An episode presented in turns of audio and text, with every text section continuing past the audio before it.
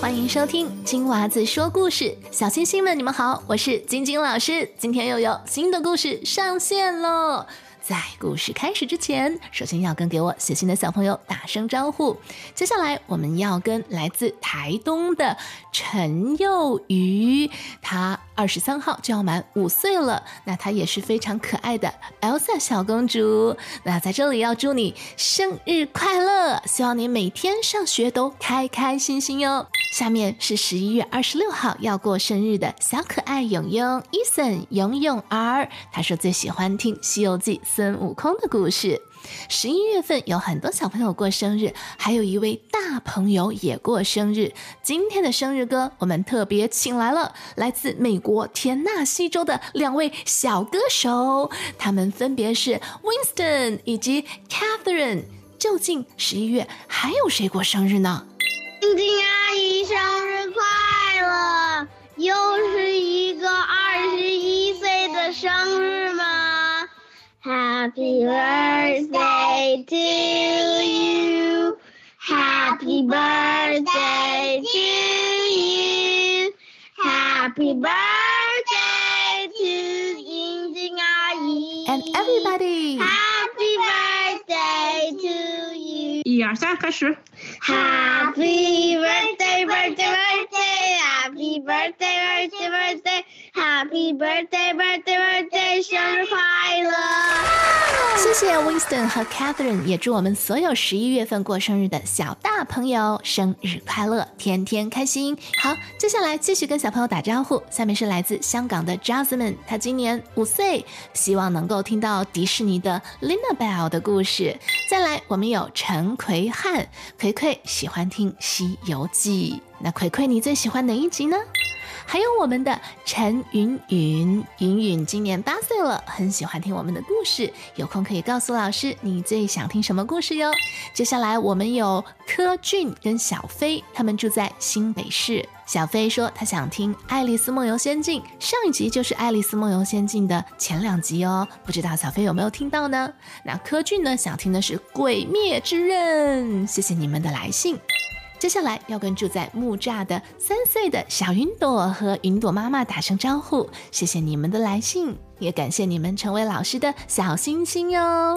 故事开始前，要跟来自中国重庆的郑小鱼，他今年五岁半，他告诉我，他们幼儿园也有一个晶晶老师呢。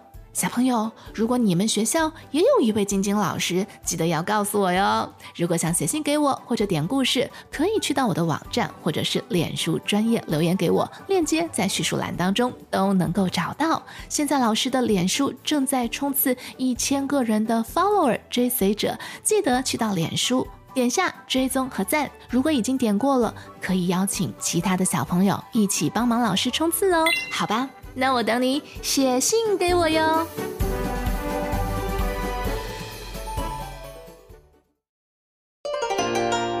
世外桃源，在晋朝的时候，有个地方叫武陵，那儿有一位渔夫，他以捕鱼为生。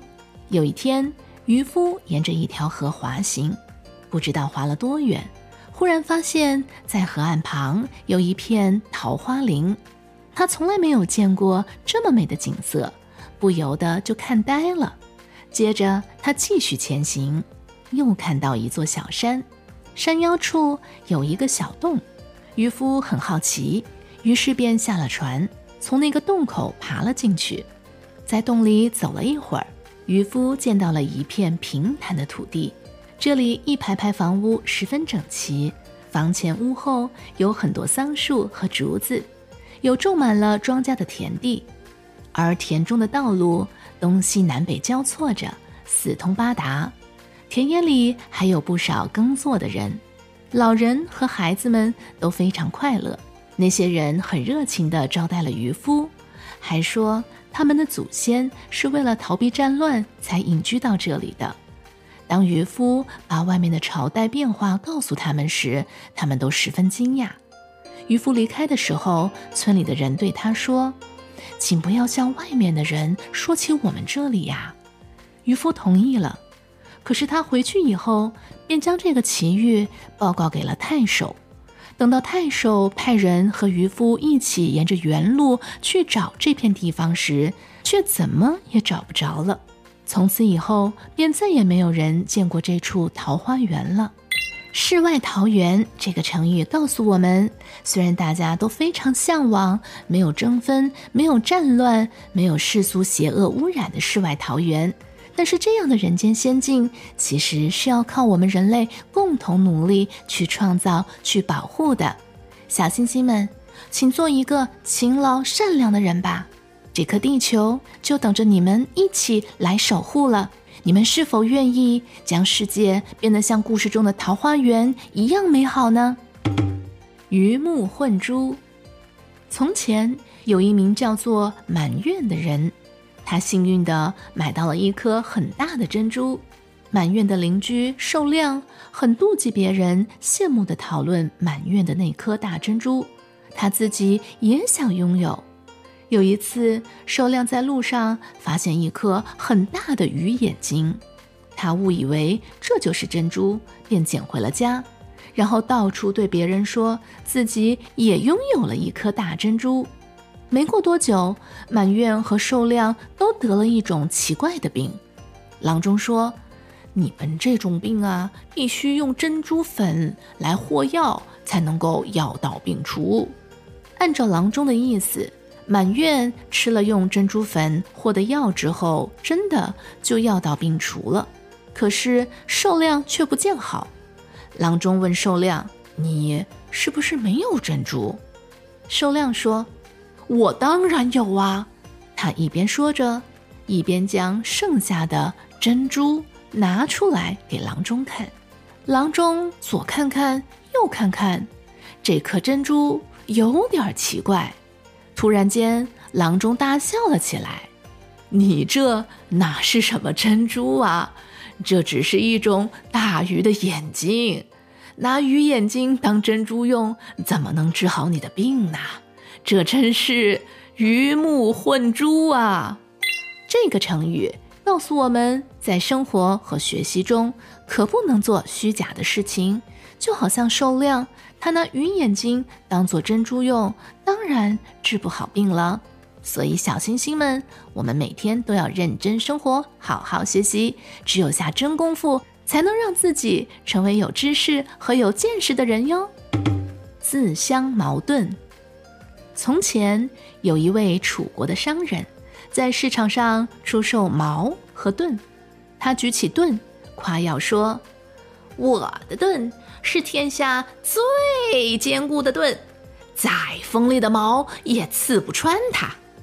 接着，商人又拿起他要出售的矛，他掂了掂矛，向周围的人夸耀说：“我的矛是天下最锋利的矛，再坚固的盾它都能刺穿。”这时，有人问他：“你说你的盾是天底下最坚固的？”没有可以刺穿它的毛，可你又说你的毛是天底下最锋利的，没有它刺不穿的盾。那么，请你用你的毛刺向你的盾，看看是你的毛会穿刺你的盾呢，还是你的盾会抵挡住你的毛呢？楚国商人一听，傻眼了，原来自己眼砸了。他无言以对，只得收起自己的矛和盾，灰溜溜的走了。自相矛盾，这个成语故事中的楚国商人自吹自擂，把牛吹大了，最后弄得自相矛盾，无法收场。因此，我们在生活中、学习中也要特别警惕，不管是说话还是做事，都不能自相矛盾哟。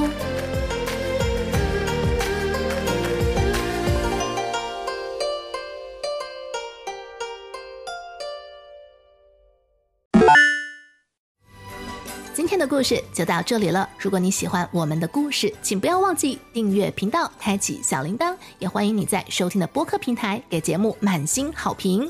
脸书专业正在冲刺一千 follower，任务完成就有惊喜的礼物哟。链接在我们的叙述栏当中就能够找到。谢谢你的收听，我们下个故事见。